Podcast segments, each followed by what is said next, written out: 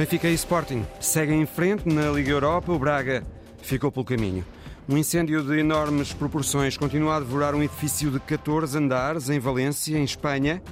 Estão confirmados quatro mortos nesse incêndio. Edição a esta hora com Mário Rui Cardoso.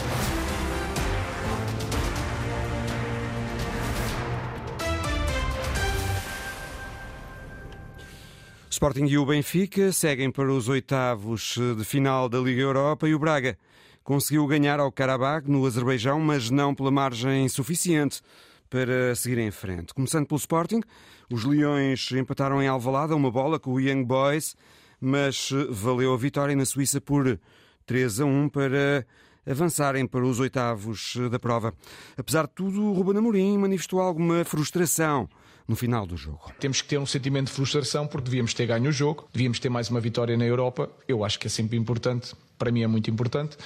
Um, não aconteceu, mas também não tenho muito para apontar aos jogadores, ou seja, não há muitas oportunidades, não há um baixar o nível, não há o baixar a intensidade, não há o não criar ocasiões. Uh, isso aconteceu tudo há um sentimento de frustração que devíamos ter mais uma vitória na Europa, um, mais uma vitória na época. Uh, não aconteceu, mas demonstramos nas duas mãos que fomos superiores. Eu acho que ainda ficou mais claro neste jogo de, da segunda mão. Ruben Namorim, depois do empate do Sporting esta noite em Alvalade, frente ao Young Boys, um empate com sabor a vitória, porque os Leões seguem em frente na Liga Europa. O mesmo com o Benfica, os encarnados empataram a zero em Toulouse num jogo complicado, mas uh, valeu o apuramento. Foi isso que disse o treinador Roger Schmidt no final. Uh, Por vezes, e em especial neste uh, tipo de jogos, na segunda mão, no futebol internacional, a única coisa que conta é o resultado. O adversário precisava de golos e correu riscos, como se viu hoje, e temos de estar preparados para lutar. O Benfica segue em frente, vai estar no sorteio da Liga Europa amanhã em Nyon, na Suíça. O Braga ficou pelo caminho, ainda conseguiu levar a eliminatória para prolongamento, o ganhar 2-0 no final dos 90 minutos, mas os Azeris a jogarem com 10 eh, conseguiram reduzir para 2-1. O Braga fez o terceiro, podendo levar a eliminatória para penaltis na altura, mas o Karabakh, o cair do pano, reduziu para 3-2. São então os Azeris que seguem em frente. Era a grande frustração do treinador Artur Jorge, no final, depois da vitória por 3-2. Bem, é uma vitória que acaba por, em termos práticos, pouco ou nada trazer para aquilo que era a nossa expectativa. Eh, nós queríamos vencer o jogo, de facto, para poder eh, ultrapassar esta eliminatória. Eh, serviu e conseguimos apenas ganhar o jogo, não eliminatória, e, portanto, ficamos desiludidos com, esta, com este desfecho aquilo que poderá trazer para, para o futuro imediato é nós podermos rapidamente eh, recuperar animicamente também, fisicamente, porque tivemos um desgaste grande hoje com 120 minutos, porque segunda-feira temos novamente um jogo de grande exigência, um jogo onde nós queremos, dentro daquilo que é nesta altura nosso, o nosso único objetivo, de poder lutar eh, pelo melhor lugar possível na nossa liga. O treinador do Braga, Artur Jorge, depois eh, da derrota dos Minhotos em Baku, no Azerbaijão, frente. Aliás, o Braga ganhou 3-2, mas foi eh, eliminado pelo Karabag. Não uh, segue assim o Braga para os oitavos de final da Liga Europa. O Benfica e o Sporting, ao contrário, vão estar amanhã no sorteio da prova em Nyon, na Suíça. Sorteio às 11 da manhã. O Benfica e o Sporting não podem jogar entre si nesta fase da prova. Os Leões e as Águias só podem apanhar uma destas equipas.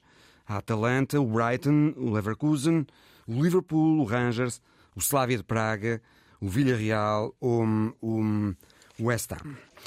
O incêndio de grandes proporções continua a engolir um prédio de 14 andares na cidade espanhola de Valência. Estão já confirmados quatro mortos nesse incêndio.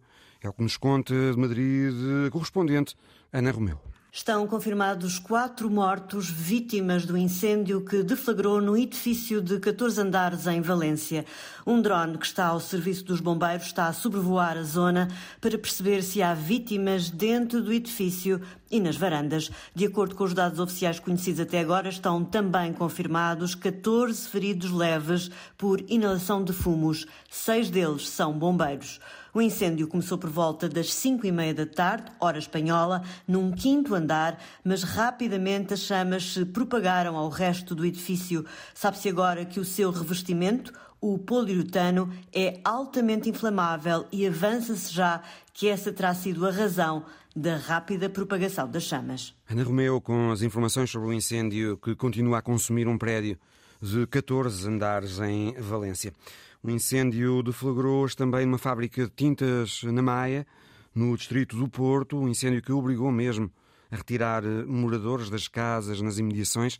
Esse fogo já está, a esta hora, dominado pelos bombeiros. A Portway chegou a um entendimento com os sindicatos para um novo acordo de empresa e para atualizações de salários nesta companhia que assegura o handling, a assistência nos aeroportos. A Portway informou em comunicado ao início da noite que esse acordo foi obtido, mas sem referir os valores em causa. O Sindicato do Corpo da Guarda Prisional fala numa adesão à greve hoje dos guardas prisionais de 95%, balanço feito à agência Lusa pelo dirigente do sindicato, Frederico Moraes. A greve de hoje encontra-se nos 95% de adesão a nível nacional.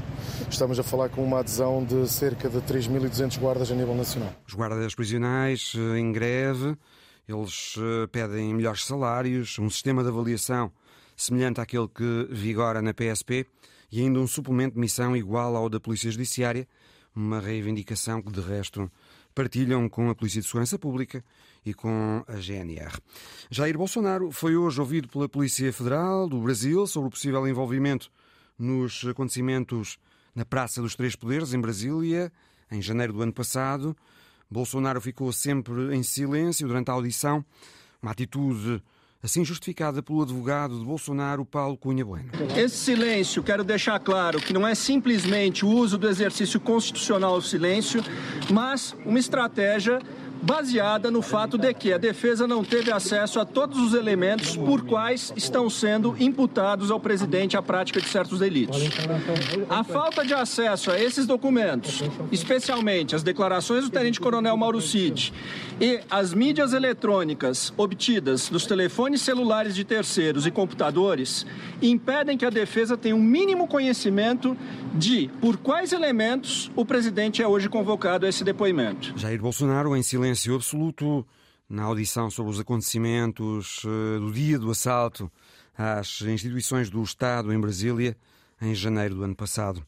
Para tentar eh, acalmar os ânimos, o presidente do Senegal, Macky Sall, anunciou esta noite que não vai prolongar o mandato e que cessa funções no dia 2 de abril. Macky Sall anunciou este mês o adiamento das eleições presidenciais no Senegal, levando a crer que ia continuar no cargo Agora diz que no início da próxima semana vai marcar uma nova data para as presidenciais e que sai mesmo, abandona mesmo a presidência do Senegal na data prevista. Macky Sall queixa-se também de hum, injustiça contra a sua pessoa. Mérite pas cette campagne internationale não mereço esta campanha internacional e denuncio-a vigorosamente. Sou um homem livre, sou senegalês, sou africano, sou um democrata. Não violei nenhuma regra nem fiz nada que justifique esta campanha nauseabunda que está a ser construída para criar instabilidade no meu país. Conto, a partir de 2 de abril, cessar as minhas funções de Presidente da República. Houve contestação depois da decisão de adiar as eleições. Agora o Presidente senegalês recua e diz também que está a ponderar uma amnistia para os rivais políticos que estão presos, incluindo o principal eh, rosto da oposição, Usman Sonko. Ganha força a hipótese Mark Rutte para substituir Jens Stoltenberg à frente da NATO. Primeiro-ministro holandês já tem os apoios expressos da Alemanha e dos Estados Unidos para o cargo. O porta-voz da Casa Branca, John Kirby, disse que Washington vai apoiar Mark Rutte para suceder a Stoltenberg em outubro e Berlim também já deixou claro que vai fazer o mesmo. Foi edição às 11 da noite com Mário Rui Cardoso. Simultâneo Antena 1, Madeira e Açores, RDP Internacional. Informação em permanência em notícias.rtp.pt.